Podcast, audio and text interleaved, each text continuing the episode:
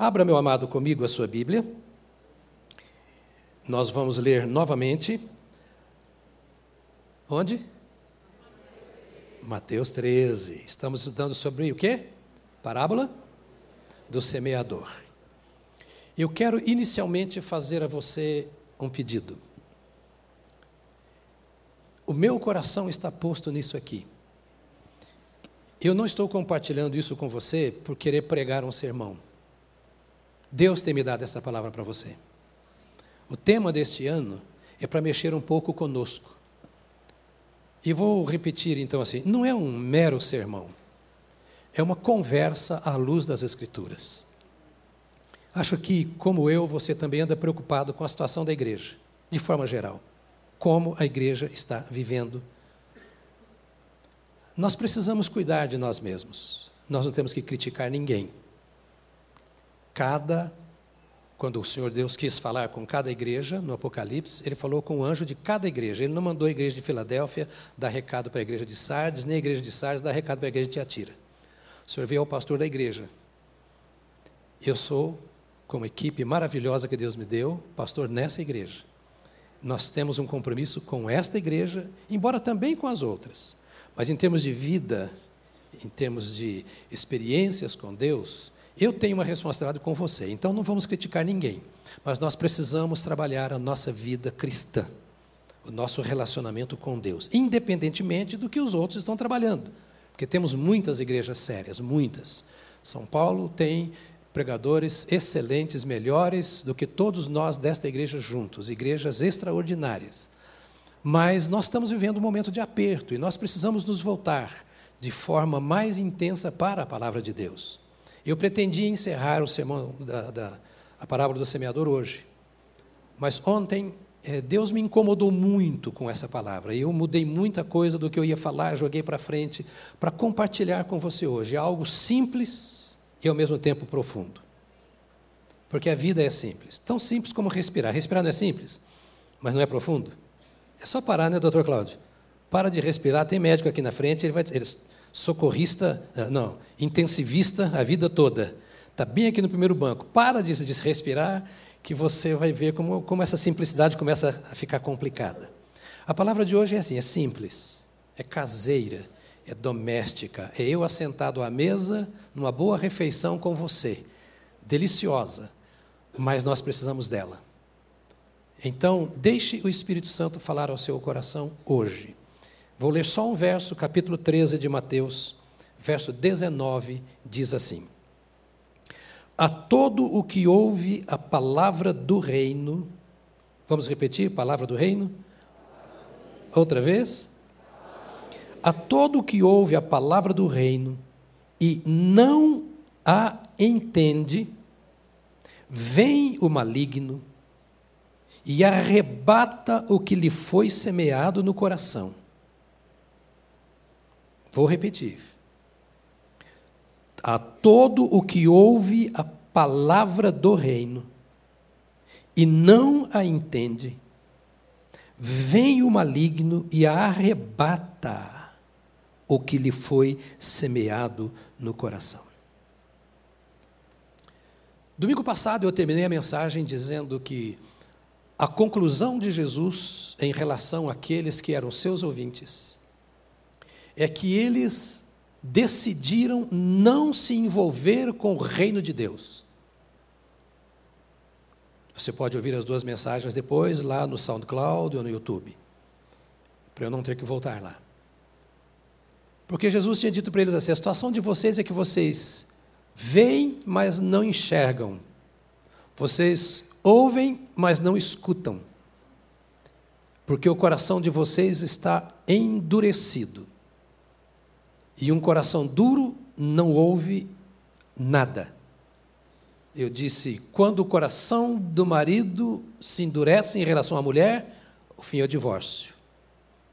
Quando o coração de um amigo se endurece em relação ao outro, o fim é a quebra da amizade. Quando o coração do homem se endurece em relação a Deus, é a surdez. Ele não entende o que Deus disse.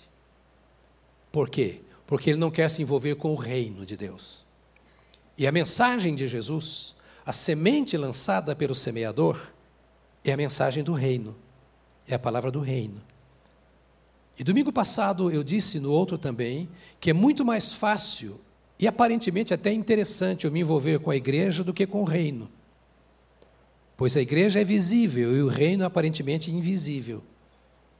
Mas o reino é maior do que a igreja.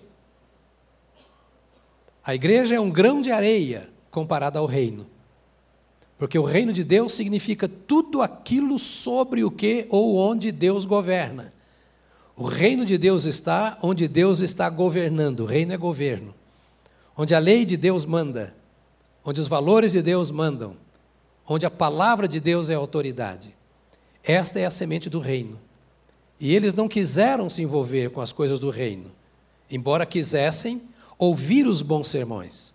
Era um povo que estava disposto a parar um tempo do seu dia para ir à praia porque Jesus estava lá. Isso não é brincadeira.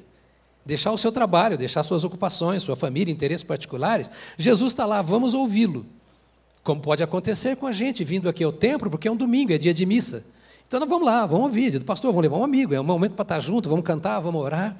É, eles queriam coisas novas e estavam tendo da parte de Jesus. Eles queriam entender algumas coisas que eram do seu interesse e Jesus podia esclarecer podia curá-los. Então havia aquele momento, mas eles não queriam o reino, eles queriam a bênção do reino. Eles queriam a sabedoria do reino. Eles queriam a história do reino, mas eles não queriam o rei e o reino. E por causa disso endureceram o seu coração. Endureceram porque não queriam se envolver, não queriam mudar de vida. Eles queriam, embora rejeitassem aquela religião, eles queriam viver a sua religiosidade prática. E agora Jesus então começa a pregar e dizer: o grande problema é que vocês vêm aqui, assentam-se, gostam do que eu falo, gostam do que eu faço, ouvem, mas não ouvem a minha palavra. Ou seja, os ouvidos estão mocos, estão surdos. Vocês não deixam esta palavra, esta semente do reino descer ao seu coração. E por que vocês não deixam? É porque vocês não querem aprender os meus ensinos. Porque se vocês aprenderem os meus ensinos, a vida de vocês vai ser mudada. E o grande problema é que vocês vêm e me ouvem e não me entendem e não acatam a minha palavra, então vocês vão embora. Como vocês não entendem, vem o maligno e arrebata a palavra. Sabe, querido, aquela coisa assim de que quando você chegar amanhã e encontrar com o irmão de outra igreja lá no trabalho, e ele disse: Você esteve na igreja ontem? Tive. Ah, foi uma benção. Foi uma, é, foi uma benção. O é, que, que o pastor pregou? Ah, ele pregou na parábola do, samarita, do, do, do, do semeador. O quê? Está é, hum, é, tá lá na Bíblia, Mateus 13. Você não entendeu a parábola. Você não entendeu a mensagem. Você ouviu, mas não ouviu. Você viu, mas não viu. É o que Jesus disse para eles. Porque você ouviu, mas não entendeu. E se você não entendeu, perdeu tempo. Poxa, pastor, se eu soubesse o dízimo que eu dei, pois é, perdeu tempo. pastor, eu orei com toda a força, perdeu tempo. Estou exagerando dizer perdeu tempo. Você não perde tempo com coisa que você faz para Deus, mas o que o Senhor quer é que você chegue lá e diz: Deus falou comigo pela palavra, não é pelo pastor, mas pela palavra que foi lida pela palavra que eu acompanhei. Como bom bereano, anotei na minha Bíblia, copiei, e eu entendi o que o Senhor disse para mim. Não é aquele chamado crente pá, né, que ouviu e entregou para o marido, né? Ah, isso é para você. Deus falou com você, não falou? Está vendo o que você fez? O que Deus falou comigo? Jesus falou: você ouve a palavra do reino e não entende. E se você ouve e não entende, o maligno vem e arrebata. É a semente que caiu à beira do caminho. Ela não vai produzir. Porque você não entendeu, o diabo vai roubar esta. E arrebatar é tomar a força. Já definimos essas palavras no grego. Você está luxento aqui, né? Tem grego, tem hebraico, tem tudo aqui. Domingo passado nós falamos do grego. O que significa cada uma dessas palavras? Foi arrancada a força. Ele, você nem percebeu, ele você está sentado aqui, está pensando na duplicata de amanhã, no filho que não veio, no marido que certamente vai queimar o churrasco. Você está pensando um punhado de coisas e no pastor que não termina, que é para terminar às 11h30, meio-dia e meia, ele termina às três. E você está com tudo. E o Senhor está falando, Jesus está falando assim: pois é, vocês não querem aprender, vocês não me entregaram a mente, vocês ouviram com clareza o que eu falei, mas isso não exerceu influência na vida de vocês e o maligno veio e ó, arrebatou. No capítulo 8 de João, no verso 43, Jesus disse assim: Por que não compreendeis a minha linguagem? É uma pergunta. Aliás, uma pergunta bem retórica, porque Jesus não esperou a resposta dele, Jesus já tinha a resposta. Jesus queria insultá-los. Por que vocês não entendem a minha linguagem? Vocês estão andando comigo há tanto tempo, ouvindo há tanto tempo, são crentes há tanto tempo, batizados há tanto tempo, líder há tanto tempo, e, e leem a Bíblia e não entendem a minha linguagem. Eu leio a Bíblia, mas não entendo. Eu vou ao culto, ouço, ouço, mas não entendo. Por que vocês não entendem a minha linguagem? E ele mesmo responde, aqui em João capítulo 8, ele diz: É porque não podeis ouvir a minha palavra. Incrível. Está ouvindo, mas não está ouvindo. Eu falo e vocês não entendem o que eu estou falando. A mamãe, que tem filhinhos, já aconteceu isso com você? Estou falando grego, é? Já usou ou já ouviu essa expressão uma vez? O que, que você fala? O que é que você quer que eu fale? Tupi-Guarani com você? Porque eu falo e parece que eu não falei. Mas é uma pena que não é só com o filhinho, né, querido? É quando o papai está falando com o filhinho papai do céu falando com o filhinho da terra, talvez o senhor está falando, escuta, eu estou falando a sua língua, por que, que você não entende a minha linguagem? Você teve no culto, você teve no PG, você leu a Bíblia, você leu o livro, e você é bom, você faz equações matemáticas fantásticas, você faz cirurgia, você dá aula na universidade, você educa seus filhos, e como é que você não entende a Bíblia? Por que você não entende a minha linguagem? Cabeça dura. Ah, Jesus falou: eu vou dar a resposta para você. Nem me responda. Eu vou dar a resposta. É porque você não ouve a minha palavra. Você ouve um sermão. Você ouve o pastor. Mas você não deixa o Espírito Santo falar com você enquanto eu estou falando, Jesus estava falando. Enquanto o pastor prega, o líder prega, enquanto você lê a Bíblia, a, a, a palavra não fala, porque você não tem ouvidos para a minha palavra. A mente está cheia de ocupações. Você tem projetos, você tem planos, você tem responsabilidades, você tem problemas a enfrentar, você tem coisas a fazer, você tem gente à sua volta, voz aos seus ouvidos, e essas coisas todas estão enchendo e você, os seus ouvidos estão ausentes. Os seus olhos leem e você não entende. Seus ouvidos ouvem e você não escuta. E o inimigo rouba isso. Quanto tempo você tem de igreja? Quanto tempo você tem de escola dominical? Quanto tempo você tem de culto? Deus está chamando os seus filhos. Ele veio para o que era seu. Ele estava se entregando aos seus, querendo que os seus de fato fossem deles. E por isso ele falava desse jeito com carinho, com amor, com seriedade. Ele vocês estão perdendo tempo ir para o templo, vocês estão perdendo tempo ir para a igreja, vocês estão perdendo tempo lendo a Bíblia, vocês estão perdendo tempo ouvindo sermão. Se vocês não deixarem esta palavra entrar na sua vida como semente do reino, lançada pelo semeador, que veio para plantar nesta terra um novo reino, invadir o império das trevas e trazer aqui o reino da luz, e ele conta com você para isso, por isso ele semeia esta semente. Então vocês não podem entender a minha linguagem, porque não param para ouvir. Ouvir o quê? Ouvir a palavra do reino. Amado do Senhor, estamos aqui por causa do reino. O rei nos alcançou, nos transportou do império das trevas para o seu reino. Nós não estamos aqui por causa de religião, nós estamos aqui por causa de denominação. Embora tenhamos e precisamos nos organizar, viver, viver como comunidade, mas a nossa existência é em função do reino de Deus. Não é em função dos nossos dons, das nossas habilidades, das nossas capacidades de servir, liderar, cantar e etc. Tudo isso é útil se é do reino, se vem do rei a serviço do seu reino. Então não é uma questão estrutural, denominacional, social, é total, 100% espiritual. Ela é resultado da medida do nosso relacionamento com o Senhor nosso Deus, que vem por ouvir a palavra do Senhor. E a palavra, eu não vou ficar, eu tenho aqui um, poderia comentar com você, de dar uma aula aqui de uma semana, mas palavra no hebraico é davar, que foi traduzido no grego como logos e rema. A Septuaginta, primeira tradução da Bíblia hebraica para o grego, chamada Septuaginta, ela traduziu a palavra dabar, ora como rema, ora como logos. Em alguns textos da Bíblia usa-se mais a palavra logos. Em alguns outros textos da Bíblia usa mais a palavra rema. No Velho Testamento há muito mais uso da palavra rema do que logos. Quando se fala dos profetas, diz o Senhor falou, o Senhor falou através dos profetas e disse o Senhor. A maioria das vezes no Velho Testamento é usada a palavra rema. No Novo Testamento, o uso da palavra logos é muito mais é, usado do que rema. As duas palavras, em síntese, têm o mesmo significado, embora muitos mestres e pregadores usem logos para uma coisa e rema para outra. Mas o desenvolvimento da linguagem é, mostra que a Bíblia usa de forma intercambial as duas palavras com o mesmo sentido na maioria das vezes, absoluta das vezes.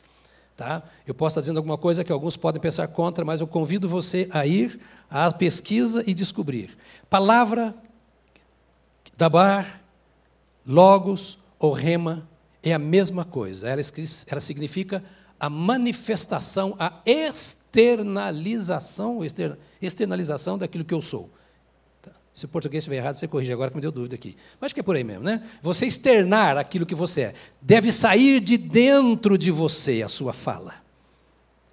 Então, o que a palavra de Deus está dizendo aqui é que Deus fala conosco. Não importa se você defende esta ou aquela definição de Dabar, de Rema ou de Logos. O que importa é que entenda que quando Jesus está falando que a palavra do reino, ele está dizendo que é a palavra de Deus, ele se refere à Bíblia como palavra do reino. A mensagem da Bíblia como palavra do reino. Porque mais tarde, vamos ver aqui já já, que Jesus veio pregando esta palavra, a palavra da Bíblia. Ou seja, a Bíblia é a fonte, a Bíblia é o alicerce da espiritualidade cristã. E por que eu estou dizendo isso não em forma de sermão, mas hoje de uma conversa, outra vez de escola bíblica dominical? Porque nós temos a facilidade de misturar a, a Bíblia com os bons livros, sobretudo com tantas Bíblias comentadas, eu tenho todas. E às vezes nós olhamos comentários diferentes de comentários, e nós perguntamos com qual desses comentários eu vou ficar. Fique com o texto. E se eu não entendo? Fique com o texto. E se eu não entendo? Fique com o texto. Isso não está claro para mim. Fique com o texto até você entender o texto, independentemente do que o outro está falando. E sabe o que eu faço quando a minha mulher está falando uma coisa que eu não estou entendendo? Eu vou a ela até eu entender. E é assim que deve ser o nosso comportamento com Deus. Porque se Deus fala, Ele fala com você, porque você é filho de Deus. Se Deus é verdade, a verdade de Deus é revelada à sua família, aos seus filhos. E se a Bíblia é a semente do reino, o rei está interessado em que a sua semente continue sendo disseminada, multiplicando, e ele, mais do que ninguém, tem interesse em nos fazer entender se nós tivermos ouvidos para ouvi-lo. A Bíblia diz que o Espírito Santo nos guia a toda a verdade. É claro que nós devemos edificar uns aos outros com a palavra ensinar uns aos outros, testemunhar. É claro, a Bíblia manda fazer isso, pregar o Evangelho, fazer discípulos. Mas nós não podemos nos descansar ouvindo aquilo que os homens dizem que Deus está dizendo. E esse é o grande conflito da igreja do século 21. Nós paramos para ouvir o que os homens estão dizendo que Deus disse, mas nós não paramos para ouvir Deus dizer o que Ele quer dizer. Terceirizamos a educação dos nossos filhos para a escola. Terceirizamos a educação religiosa dos nossos filhos para a programação da igreja. Entregamos a nossa própria formação na boca dos outros. E nós precisamos, se de fato Deus existe, e se nós somos filhos de Deus, e se somos discípulos de Cristo, nós precisamos desesperadamente nesta época parar para ouvir o Senhor nosso Deus falar conosco a Sua palavra. A palavra de Deus é que transforma o homem. A palavra de Deus é o meio pelo qual Deus revela a sua pessoa e a sua vontade a nós. Ouça, domingo que vem eu prometo pregar um pouco diferente, mas eu estou querendo te dar uma base hoje. A Bíblia não é apenas um livro. A Bíblia não é o que dizem lá onde você está. Deus só pode ser conhecido se ele se manifestar. Ninguém conhece a Deus se Deus não se manifestar. Jesus diz que ninguém pode ir a Ele se o Pai não enviar. Presbiterianos digam amém e a predestinação.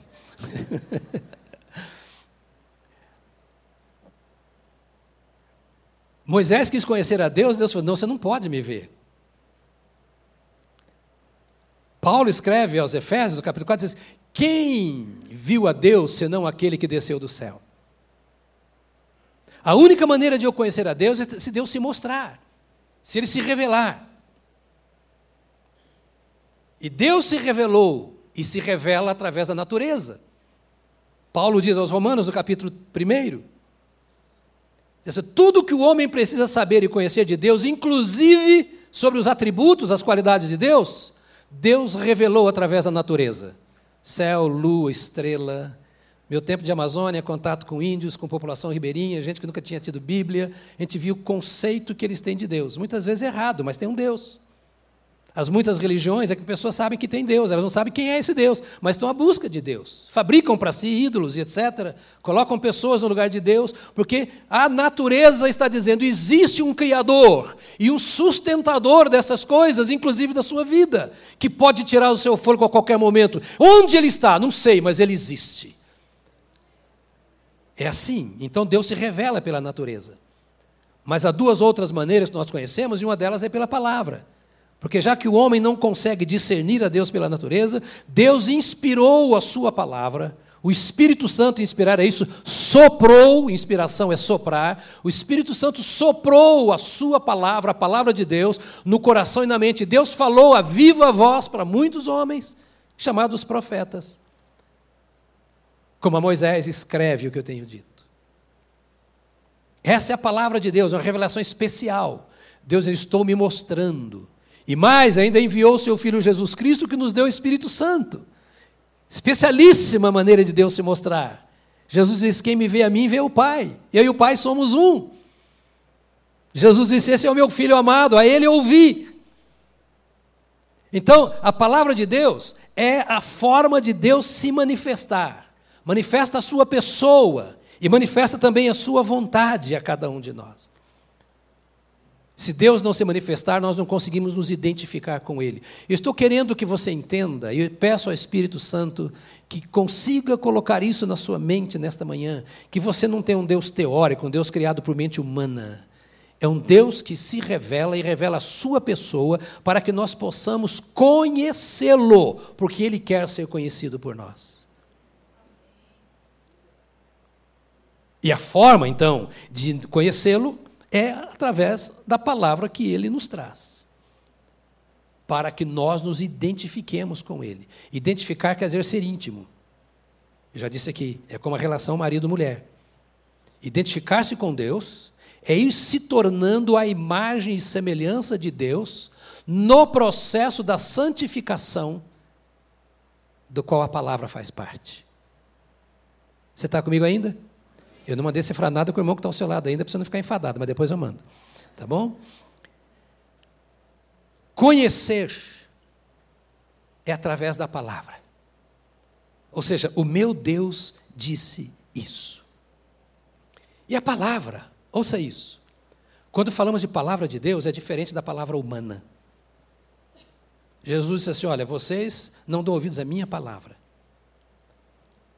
A minha palavra, ela pode ser apenas uma ideia, um desejo, um interesse. Eu vou dizer para você, olha, eu vou sair daqui a pouco, eu vou almoçar com meus filhos. Mas pode acontecer o que já aconteceu com colegas meus, eu morrer aqui no púlpito. Eu estou com vontade de almoçar com meus filhos, mas será que eu vou conseguir? Eu espero. Sobretudo se eles pagarem o almoço. Mas eu posso garantir que vou? Não. Eu posso dizer para minha esposa: Eu te amo. Sou casado com você há 43 anos.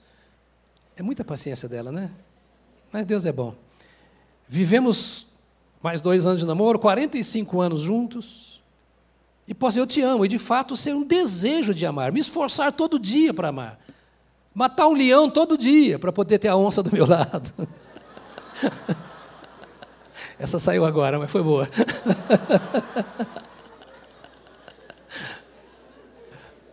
aquele esforço terrível, né? De laço na mão, arpão, sei lá o quê. Né? Mas eu tenho que amar, eu vou amar. Não, Deus falou que eu vou amar, eu tenho que amar. Ele falou, agora tem quatro filhos, tem mais outra filha, e vai meu neto, e, e tem que amar, porque se a gente não amar, não... fazer o quê, né? Prometi no altar que ia amar, então vou fazer tudo para tentar provar que eu amo, porque eu quero mesmo amar, eu preciso ser amado, é meu interesse, é, é minha vontade, é meu prazer, mas, mas posso não estar amando. Sobretudo se eu estou fazendo essa força toda. Viver o tempo todo uma intenção, um desejo, uma vontade. E dar a minha palavra. Mas Deus não é assim. Porque palavra de Deus não é um pensamento, uma ideia. Palavra de Deus não é um interesse, uma mera vontade, uma intenção do Senhor. A palavra de Deus é aquilo que Deus é. Ele fala aquilo que ele é. A mente humana não consegue entender isso, só o Espírito Santo para fazer você entender. Quando Jesus reclama dizendo que não ouvimos a palavra de Deus, não damos ouvidos à palavra de Deus, ele a única coisa que é verdade na existência é Deus. E a palavra de Deus que revela aquilo que Deus verdadeiramente é. Deus, quando fala, ele não fala de uma necessidade dele. Ele é completo, ele é pleno. Deus, quando fala, ele está falando do seu ser, ele está soprando a sua própria vida. A palavra de Deus é a expressão exata, a revelação exata daquilo que o Senhor nosso Deus é. É impossível Deus pensar uma coisa e fazer outra. É impossível Deus fazer alguma coisa para pensar.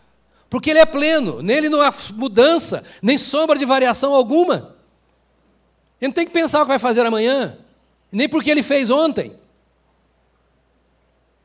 Confuso para você? É o que a Bíblia diz. E por isso Jesus disse: você tem tudo aquilo que é completo, tudo aquilo que é perfeito. Você tem fidelidade, fidedignidade em Deus. Quando perguntarem a mim, Senhor, quem me enviou a eles, o que eu direi? O Senhor disse: diga a eles, eu sou, me enviou a vós. O que quer dizer isso? Eu sou. Eu sou pleno, eu sou completo. Eu sou imutável, todo-poderoso. O meu nome é Eu Sou. Eu não fui nem serei. Ninguém vai melhorar a mim. Ninguém vai me piorar. Ninguém vai me ajudar em nada. Eu não preciso de ninguém, eu sou. Eu me basto. Só Ele pode dizer isso. Eu me basto. E vou provar para você que eu sou.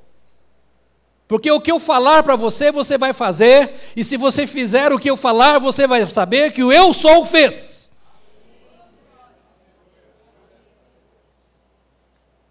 Então, eu sou a palavra. Eu sou a verdade. Ele fala aquilo que ele é. Davi está orando, quando conversa com Deus, queria construir o templo. Deus falou: Você não, cara, você é sujo. Sua mão está suja de sangue. Mas o seu filho vai. E eu recebi você, e eu te nomeei rei. E a sua descendência terá um trono para sempre. O seu filho vai construir o templo, e eu vou morar nesse templo que você quer que eu more. Mas não por você. Mas fique tranquilo, a minha bênção está sobre você e sua geração. Aí, segundo Samuel 7, ele ora, verso 28, diz assim: Agora, pois, Senhor, Jeová, tu és Deus, e as tuas palavras são verdade, e tens prometido ao teu servo esse bem.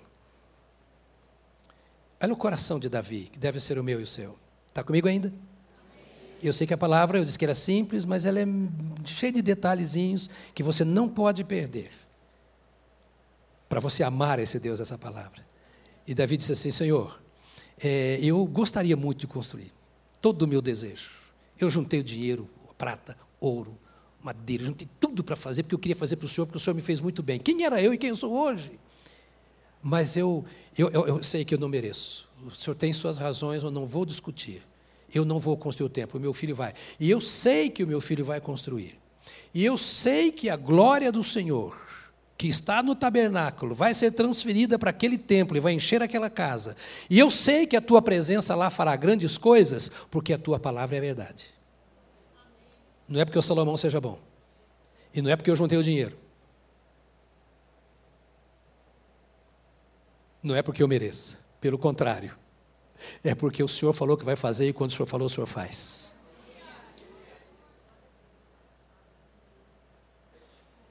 Deixa eu dizer uma coisa para você. Guardadas as imensas proporções, eu tenho vivido essa realidade. Nós não podemos viver do presente. Nós temos que viver daquilo que Deus fala. Porque nós não conseguimos mudar nem nosso passado, nem nosso presente, nem nosso futuro. Mas nós temos um que controla a nossa vida. Ele é o Deus da sua vida, do seu casamento, da sua família, da sua empresa, da sua fé, da sua moral. E o que Ele está pedindo é: ouça o que eu estou te falando, porque se você me der ouvidos, aquilo que eu tenho prometido eu farei. Mas se você quiser me ajudar, vai nascer aí um, um, um Ismael. Não quero sua ajuda. Deus não precisa da minha ajuda. Vou para o Nordeste domingo, segunda, não na outra. Nós vamos abrir três igrejas no Nordeste, lá no sertão. Eu não sei aonde, eu vou lá para ver. Pastor, e dinheiro? Eu não tenho dinheiro. E nem estou preocupado com o seu. Se você não quiser fazer, problema seu. Eu estou no ministério há quarenta e tantos anos, de tempo integral, desde os 19 anos. Acho que eu perdi a conta. Dos 19 anos, eu vou fazer 66 agora. Eu nunca dependi de homem algum. Eu disse ao Senhor um dia: se eu tiver que depender de uma pessoa, com um chapéuzinho na mão, para me ajudar para realizar o ministério, eu volto para a minha profissão, que eu tenho que dar muito dinheiro. Eu sei quem é Deus. Eu conheço o Senhor. Eu já disse para vocês quando vim para cá, disseram que igreja aqui não cresce. Nesse lugar, nessa rua, igreja aqui não cresce. E a conversa que me disseram no Brasil inteiro, meus amigos, é lá, é tudo porta de aço, fechou lá, pai não deixa filho ir, marido não deixa mulher ir, ninguém vai. Ninguém... Eu tenho a impressão que está crescendo. Eu não acredito no não de pessoas mas eu creio no sim de Deus. O que nós precisamos é de experiência com Deus. O que nós precisamos é de ouvir, emprestar, ceder ou dar de preferência os nossos ouvidos a Deus, para que Ele fale e a palavra de Deus se transforme em realidade na nossa vida. Davi disse: Eu sei que vai acontecer porque o Senhor falou, eu ouvi o Senhor falar. Não foi ninguém que disse, Deus falou comigo e agora eu vou que nem um touro, a coisa vai acontecer. Você não vai depender de ninguém se você for assim. Ninguém vai influenciar a sua vida mais do que o seu Deus. Com ninguém você estará mais comprometido do que com o seu Senhor. E você não verá resultado na sua vida que não tenha vindo de Deus. Se você der ouvidos a Deus, você não vai ter medo de problema. Você vai ter problema, e muito. Você não vai ter medo do que te fazem, não vai ter medo do que falam de você, não vai ter medo das suas responsabilidades, não vai ter medo de casar. Eu nunca tive medo de casar, embora nunca tenha sido casado antes. Verdade. Porque eu vi Deus agindo na vida dos meus pais, eu vi Deus agindo. Eu vi Deus agindo na vida dos meus irmãos. E eu conheço a Deus e eu sabia que Deus não iria me deixar na mão de calango, como diz o mineiro. E nunca tive medo do casamento dos meus filhos. E todos os meus filhos casaram, todos têm filhos, e não tenho medo do casamento dos meus netos.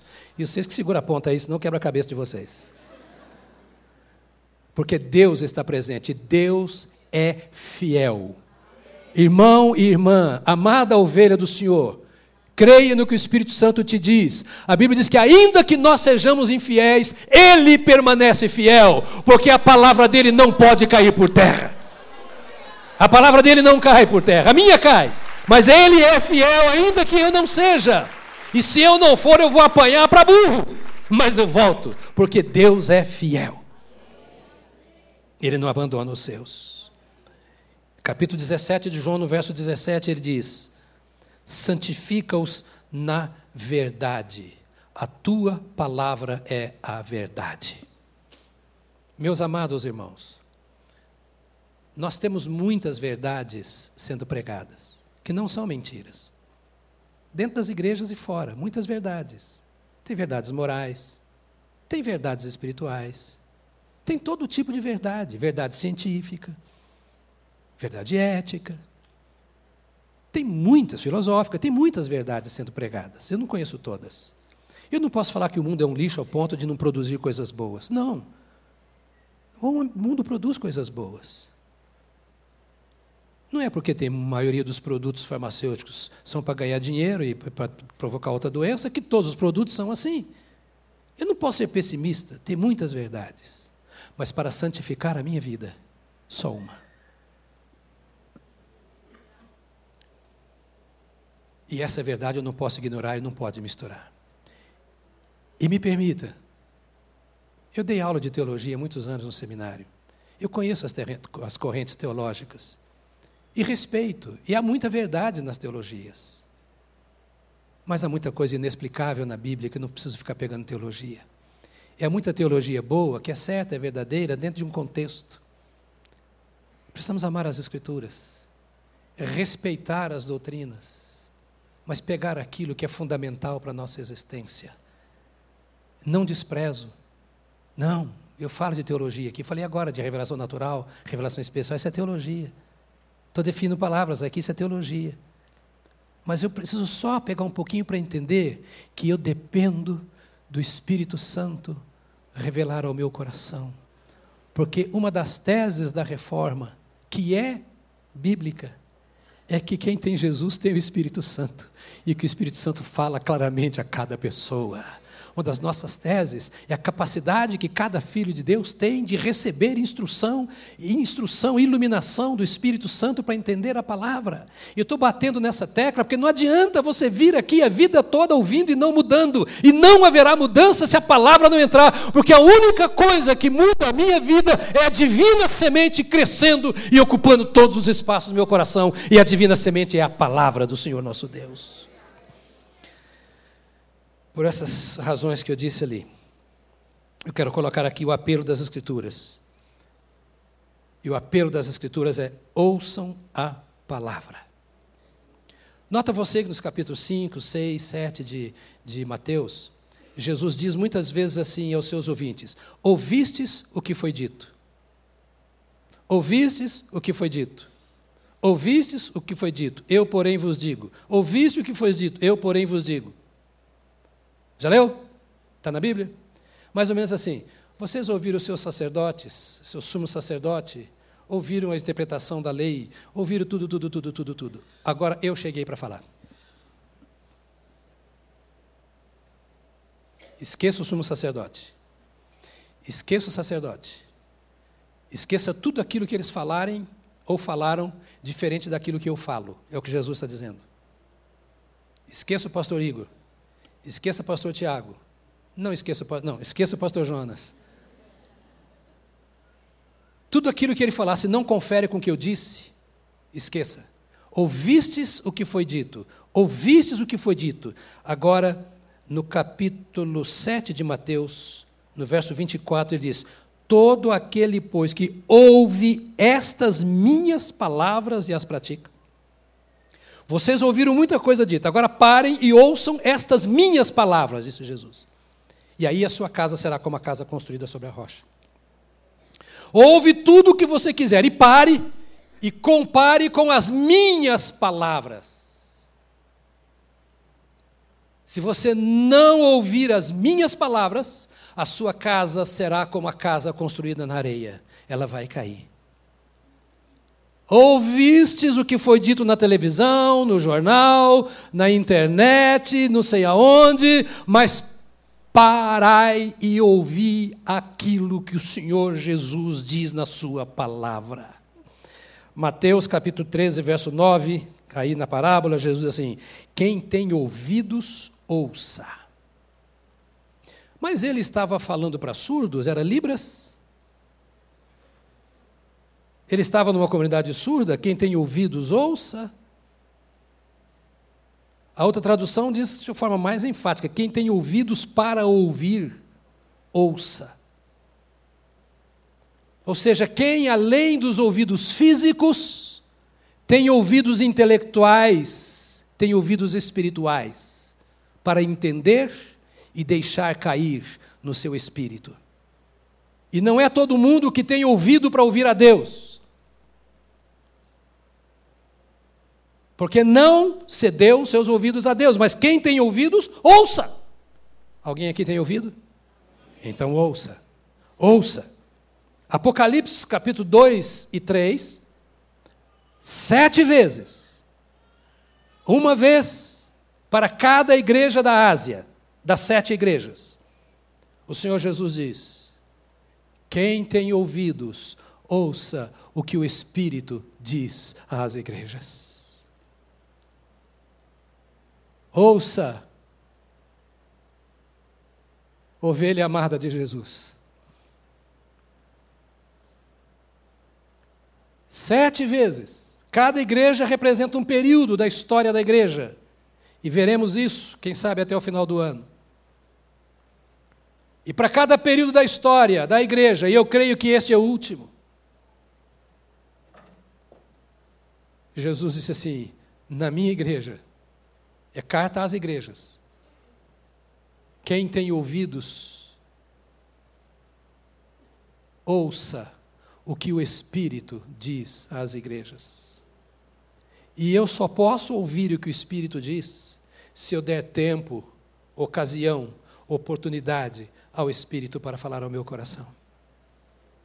Ele não vai empurrar a sua palavra ouvido abaixo. Ele não vai me dar do seu pão goela abaixo. As minhas mágoas, as minhas decepções, as minhas frustrações e dores, a minha incredulidade, o meu materialismo, o meu mundanismo, o meu pecado, não tenho direito de impedir o Espírito Santo de falar ao meu coração. Nós não podemos olhar mais para as nossas perdas do que para a doce e poderosa voz do Espírito de Deus. E nós temos corrido lado, de um lado para o outro, como igreja, de forma geral, atrás dos nossos interesses e não temos ouvido a voz de quem realmente está interessado pela nossa vida, pela nossa existência aqui na eternidade.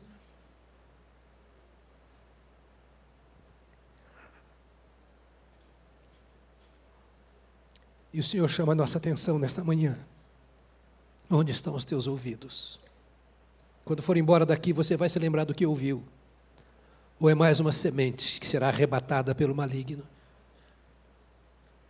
na hora da luta, da prova, da dificuldade, quando os espinhos estiverem crescendo sobre o seu coração, sobre o nosso coração, que valor terá esta palavra do reino? Quem tem ouvidos para ouvir, ouça o que o Espírito diz à igreja, a mim, a você, a você, a você que está lá no telão, que nos ouve pela internet. Ou você vai dar ouvidos ao que as pessoas dizem, substituindo a voz do Senhor?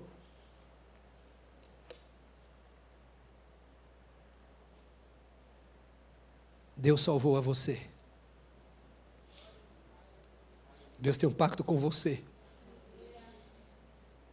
Tem hora que você tem que ouvir aquilo que Jesus disse para Pedro. Capítulo 21 de João, quando Pedro, já falei muitas vezes isso aqui porque isso me incomoda. Porque a gente fica, ah, o que vai acontecer com fulano, que o fulano não sei o quê. E João perguntou, o Pedro perguntou para Jesus, Jesus, João estava vindo lá atrás, lembra da história? E, e, e Pedro perguntou para Jesus, e dele? O que, que, vai acontecer? Porque Jesus tinha dito para Pedro, pecador, apacenta as minhas ovelhas. Pedro falou, eu, hein? tinha que ser o João. É o João que deita no peito de Jesus. É o João que anda, ó, é assim com o homem. Agora eu que fico falando besteira o dia inteiro para Jesus, ele me repreendendo, até mandou repreender Satanás de mim, e agora ele fala que eu vou aposentar. Que tipo de pastor é você? Neguei ele lá. Ele falou que ia negar, eu falei que não ia, neguei. Ele viu que eu neguei. Na hora do desânimo, eu falei: eu vou pescar, vou embora. E a turma foi comigo, quase desviei uma turma, desigrejado. E agora ele fala que eu vou aposentar o rebanho. E o João que vinha atrás, Senhor, o que vai acontecer com ele? Jesus disse assim: Olha, João, é, o Pedro, Pedroca, né? Pedrão. Seu Pedro, se eu quero que ele fique até que eu venha, o que você tem com isso? Siga-me você. Está lá, capítulo 21 de João. Eu tenho um pacto com você. Sabe, querido, olha para mim. Se você ler o Apocalipse, você vai encontrar que Deus tem uma aliança tão forte com você, individualmente, que Ele escreveu um nome seu que está lá no céu, que você nem sabe qual é, e quando chegar lá, você vai receber uma pedrinha branca com um novo nome. Eu nem vou chamar Jonas, nome de velho lá. Seu nome está lá, cara, ó, registrado, bonitinho, na pedrinha branca. E você está se sujando com essas porcarias daqui. Será que Deus merece? Vamos pensar assim, bem, bem, de forma bem michuruca. Será que Deus merece esse seu comportamento? Dá para olhar um pouco para cima e ver o que te aguarda? E pelo menos por gratidão melhorar um pouco esse estilo de vida e dar ouvidos ao Espírito Santo? A situação da igreja última, Laodicea, era tão ruim, não sei se pior que a de hoje, não sei. Mas é a última igreja de Laodiceia, o último período da igreja.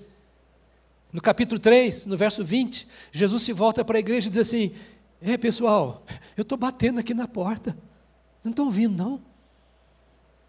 Eu estou querendo entrar nessa igreja. Vocês estão cantando, mas eu estou querendo ouvir, mas não ouço, porque não sai do coração, eu só ouço o que sai do coração.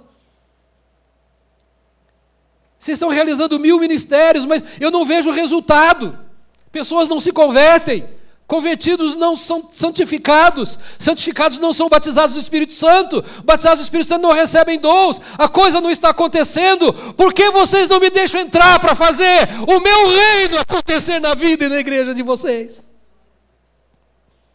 Estou à porta e bato.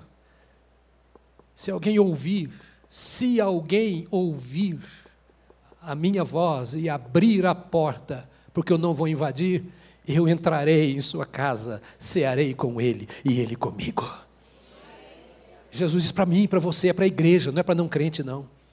Pode até usar para mensagem evangelística, mas é para a igreja. Temos ouvido a Jesus no governo da nossa casa, temos ouvido a Jesus no governo da nossa vida, da nossa espiritualidade. Estamos lendo os bons livros que as empresas mandam ler para nos ajudar a nos relacionarmos melhor, para dar rendimento para o ambiente ficar bom, menos conflito. Estamos tratando de uma espiritualidade humanista, debruçando-nos sobre livros e cursos. E nós nos esquecemos da verdadeira e única verdadeira espiritualidade, que é aquela que é gerada pelo Espírito Santo no coração do homem, que faz com que ele morra e Cristo viva. Só a palavra de Deus pode fazer isso, amado. Por isso Jesus reclama dizendo: Por que, que vocês não me ouvem?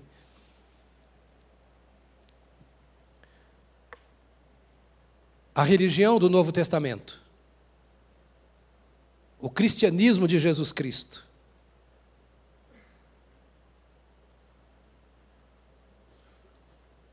acontece pelos ouvidos.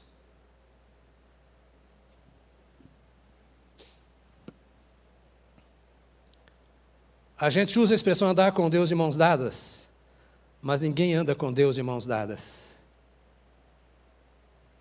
A gente anda com Deus de ouvidos abertos, ou não anda com Deus.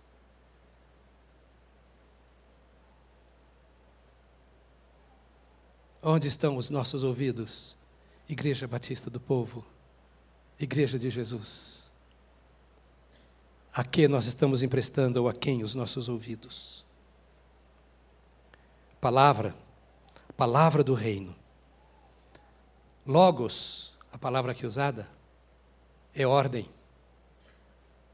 é decreto.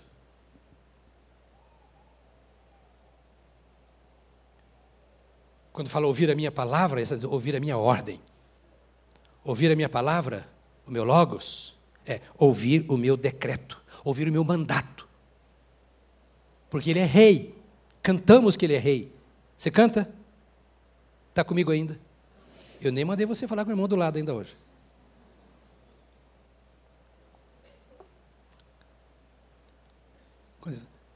Palavra do reino, o logos do reino. Ou seja, o decreto do rei. A ordem do rei. Então não venha com mimimi, porque o fulano falou, você não tem nada com o fulano, você tem com o rei. É a ele que você serve. Ah, eu não quero mais, não aguento mais. Não aguenta o rei. Não aguenta a palavra do rei. E quem foi que disse que as coisas vão ser boas, ainda no contexto da família ou da igreja? A única coisa que diz é que quando as coisas acontecem, eu tenho que ouvir a ordem do rei, o decreto do rei, o mandato do rei, porque é logos, ou é rima, ou é dabar, é a mesma coisa. Faz assim. Não aguento mais. E logo é também doutrina, ensino. Ouvir a minha palavra, ouvir o meu ensino. Ouvir a minha doutrina. Abrir os ouvidos para o ensino de Jesus, a doutrina de Jesus. Não fica misturando. Olha aqui. Presta atenção. Muita atenção. Não misture as coisas de Deus com as coisas dos homens. Não misture. A doutrina de Cristo é uma só. Ser cristão é uma coisa só.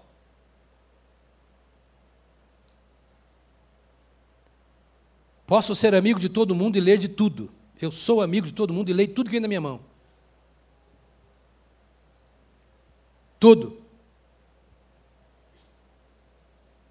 Que não seja impuro, imoral, melhor. Mas doutrina de religião, eu leio tudo. Leio Espiritismo. Leio Nostradamus. Pode escandalizar.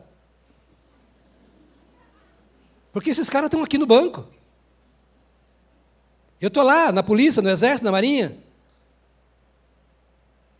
Leio maçonaria. O que mais? Leio, leio tudo. Mas palavra é uma só. Compromisso é com um só. Verdade é uma só. E não há mistura. Não existe meio cristão. Ou você é do Senhor ou não é do Senhor. Ou você se curva debaixo do sangue do Cordeiro, ou você é um egípcio.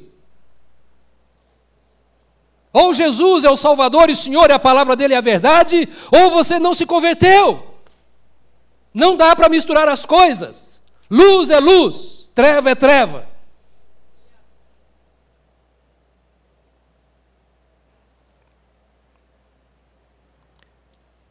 Ouvir a palavra de Deus, entender a palavra de Deus, significa isso. Entender quando a Bíblia fala é ordem. Agora fala para o irmão seu lado: a palavra de Deus é ordem. A Bíblia não dá opinião, porque a Bíblia é Deus se revelando. Deus diz assim: Eu criei você, ouça isso que é importantíssimo. Eu criei você como minha imagem e semelhança. O pecado destruiu isso na sua vida.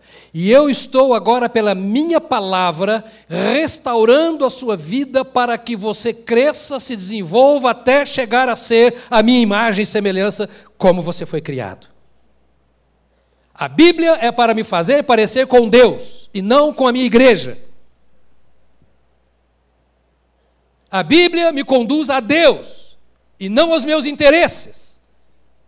A Bíblia é para resolver o problema e não um problema. A Bíblia é para resolver o, o problema meu, o problema do pecado, que macula. Como eu saí lá do meu querido doutor, com o rosto todo inchado, todo deformado, é isso que o pecado faz conosco. Estraga a nossa face, a nossa aparência. E o Senhor vem com a palavra reta justiça, pondo em ordem as coisas na nossa vida. Paulo escreve que a Escritura é divinamente inspirada e apta para tratar todas as áreas da nossa vida, a fim de que nós sejamos vistos como perfeito em Cristo Jesus. Oh, amada irmã, amado irmão, está na sua mão, está diante dos seus olhos. Nós não temos desculpas diante de Deus. E além de você ter a palavra na sua mão, você tem o Espírito Santo que vivifica a palavra no seu coração. Ai, Jesus. Lá no céu não vai ter relógio, né? Deus pode falar o tempo que Ele quiser.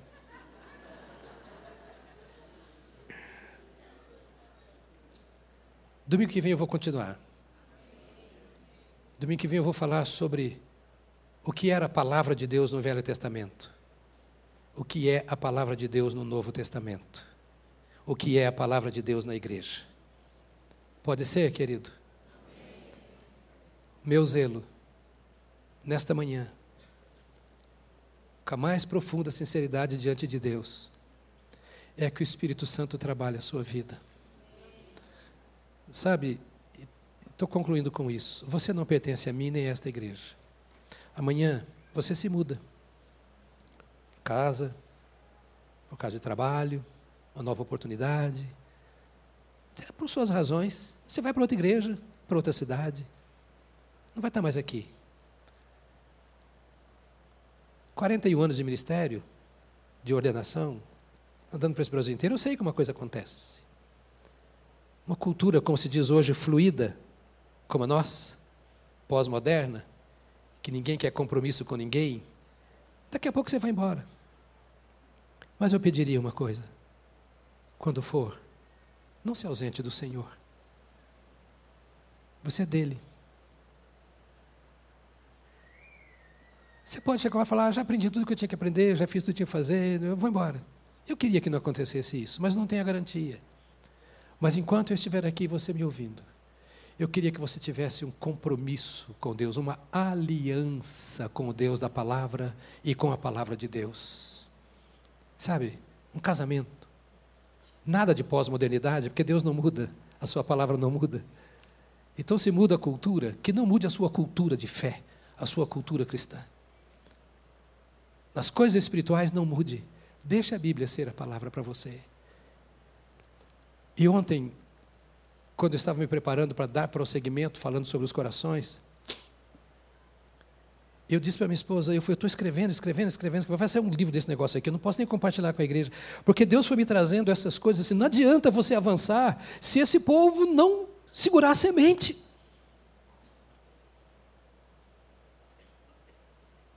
Entende meu coração, amado? Eu não quero ouvintes. Eu não preciso disso. Não quero seu aplauso. Não ajuda em nada. Eu sou igual a você. Quando morrermos, nós vamos ser enterrados, não no mesmo lugar, porque não cabe. Mas vamos para o caminho dos mortos. E a vida aqui, o que, que sobrou? Você vai chegar esse caquinho lá no céu? Oh, senhor, não deu para consertar lá, agora dá um jeitinho aqui, vai, estou igual o, o mágico de ossos, batendo lataria para todo lado aqui, entrando no céu. Não, amado, você só tem essa vida. Você não vai reencarnar, esqueça. Você não vai para purgatório, graças a Deus, não existe. Inventaram uns trem aí que não. Não precisa disso. Você só tem essa vida que Deus lhe deu e Ele quer andar na sua companhia. Falar ao seu coração, à sua voz.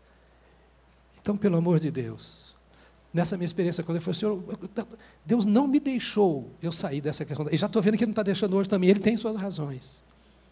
Então, pega essa semana, vai para o SoundCloud, se quiser ouvir a mensagem de novo, vai, eu citei muitos textos, vai, gasta um tempo. Por quê? Finalizo.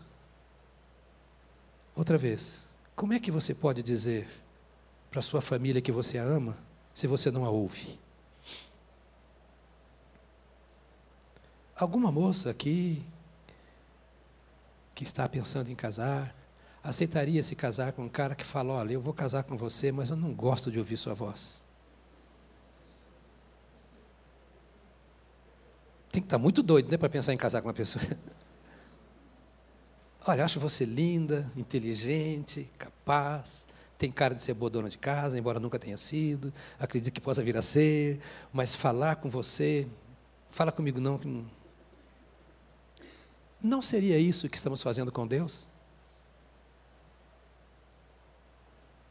Te amo, Senhor. Com mero interesse de amar, desejo de amar.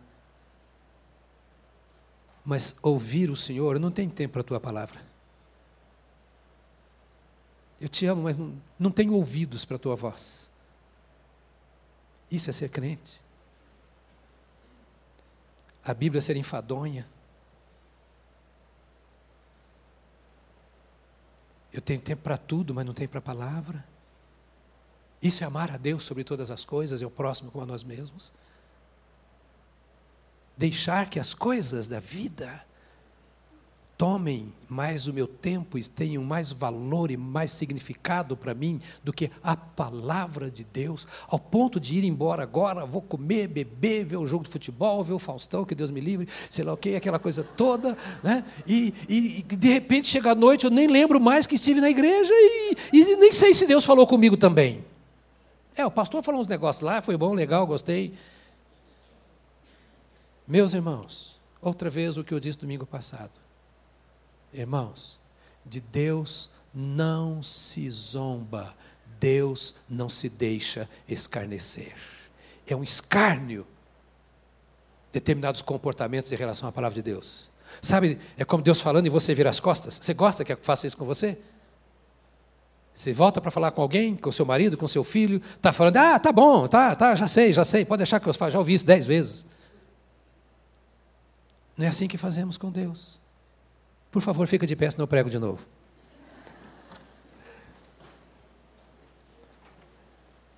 Nós vamos orar agora. Você não vai sair.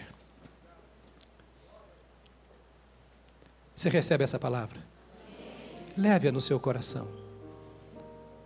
E sempre com essa consciência, sabe, querido? Não é para se convencer, não é um condicionamento, mas viva a vida dizendo: Eu sou do Senhor. Diga para si mesmo: Eu sou do Senhor. Lembra do profeta Isaías? Que o Senhor fala através do profeta que o povo de Deus um dia teria tanta paixão, tanto amor pelo Senhor, que faria uma tatuagem na sua mão. Não estou sugerindo que você faça, não. Mas escrevendo na sua mão: Eu sou do Senhor. Eu sou do Senhor. Com toda a minha força e fraqueza, com todo o meu conhecimento e ignorância, com toda a minha boa vontade e má vontade, sucesso e insucesso, do jeito que eu sou, eu sou do Senhor, porque Ele tem se manifestado integralmente a mim pela Sua palavra. Palavra, palavra, palavra. Mas quem sabe você não pode ainda dizer que você é do Senhor, porque você nunca se entregou a Ele. E ninguém é do Senhor se não se entregar. Percebe? Deus não faz escravos ele aceita voluntários que se apresentam a ele dizendo: Senhor, eu sou um traste sem ti, mero pó. Eu não consigo viver sem o Senhor, a vida não tem sentido. Faço tudo o que a minha carne pede, mas eu não me realizo. E eu não consigo sair dessa. Sou inteligente, bom preparo acadêmico, tenho dinheiro, ou nada disso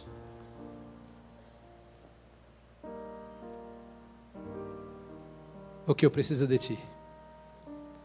Por causa do meu nada ou por causa do meu tudo? Porque essas duas coisas me deixam cada vez mais vazio. Ou vazio porque não tenho, ou vazio porque administro mal o que tenho. E administro do ponto de vista espiritual. Quem sabe esta seja uma boa hora para você se voltar para o Senhor. Não para a Igreja Batista do Povo, embora tenhamos prazer em que você continue congregando conosco, mas ela não salva mas voltando para o Deus que te ama e que fala ao seu coração e te convoca dizendo: Você é importante para mim. Porque Deus não faz porcaria, Ele fez você.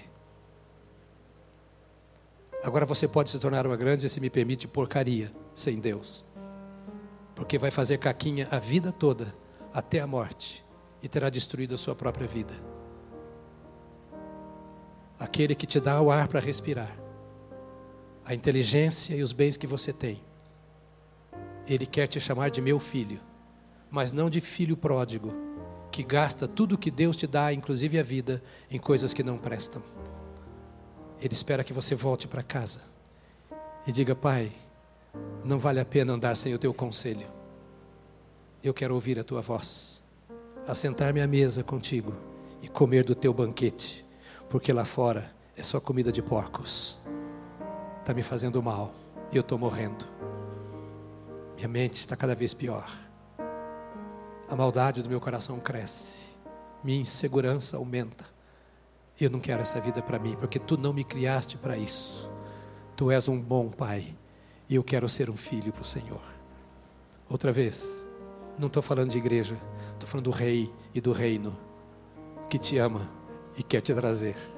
Quem sabe você nunca veio assim para Jesus, nunca se rendeu diante dele.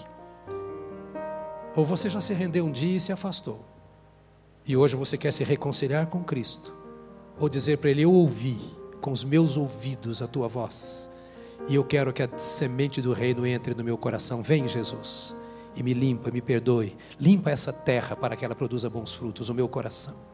Eu te recebo como meu Salvador, como meu Senhor, e te peço perdão pelo pecado de andar distante de ti.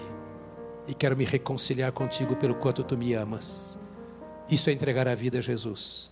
E quando fazemos isso, as coisas começam a mudar, porque Ele é fiel para cumprir a palavra. E Ele diz que Ele muda a nossa vida. Há pessoas nesta manhã que querem se entregar assim ao Senhor e querem que oremos em seu favor, como já oraram por nós um dia.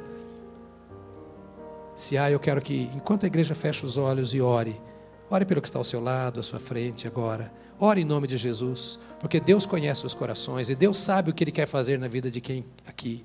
Se há pessoas nesta manhã, eu quero que levante a mão onde estão, dizendo: Ore por mim, porque eu quero me reconciliar com Cristo, eu quero entregar a minha vida a Jesus como meu Salvador. Na galeria, aqui, lá no telão, tem que ser bem alto. Deus te abençoe, querida. Pode abaixar a mão. Vamos orar já por você bem alto para eu ver mais pessoas, mais pessoas que estão dizendo: ore por mim, eu quero entregar minha vida a Jesus, eu quero me reconciliar. Lá no telão há pastor também que pode orar com vocês. Eu quero agora aproveitar, então, você que levantou a mão, vem aqui.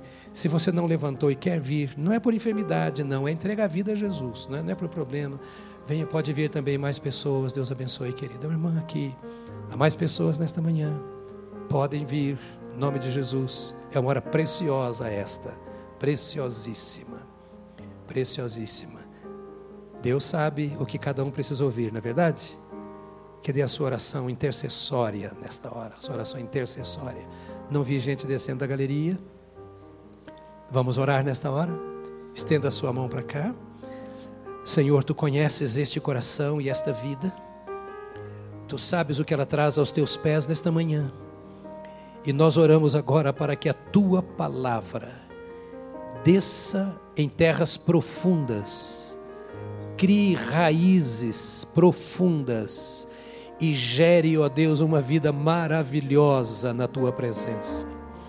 Que a tua semente do reino traga as virtudes, o poder, a sabedoria e a santidade do reino de Deus para este coração. Que haja leveza em sua alma tira todo peso, angústia, insegurança. Renova, ó Deus bendito, a sua fé. Restabeleça a comunhão e o relacionamento contigo. Abençoa a tua filha, para que se transforme numa árvore frutífera, para a glória do teu nome, em nome de Jesus. Amém. Amém. Vamos cuidar de você. Entrega você para ela. Tá? Aleluia. Você pode dar a mão a quem está pertinho de você para a gente orar uns pelos outros. Isso, pode fechar o corredor. Agora é a terceira coisa que você vai dizer para o irmão do seu lado: diga, você é uma bênção. A semente do reino está em seu coração, amém? Amém?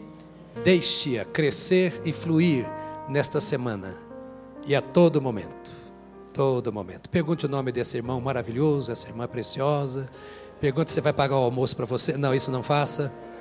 Isso. Muito bom. Vamos orar agora? Vamos orar. Te damos graças, nosso Pai, pela tua bondade para conosco, pela palavra que vem aos nossos ouvidos, pelos ouvidos que nos deste para ouvir a tua voz Obrigado pelo teu Espírito Santo que traduz a tua palavra de acordo com o teu projeto para a vida de cada uma das tuas ovelhas. Senhor, que este rebanho, teu rebanho, lavado e remido pelo sangue do Cordeiro, ovelhas compradas com preço tão alto, de fato tem ouvidos para ouvir a tua voz.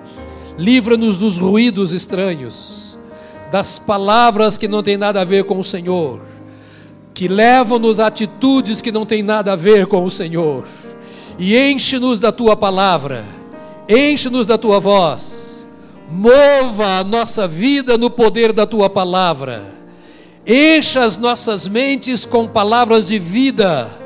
Ó oh Deus, que a tua palavra expulse os sentimentos de morte, de derrota, de incompetência, de incapacidade. Que a tua palavra venha e vença na mente dos teus filhos a sensação de pecado, de distanciamento de ti, de frieza, que a tua palavra faça no coração dos teus filhos o que fez no coração do salmista, que diz que quando ele meditava, um fogo se acendeu.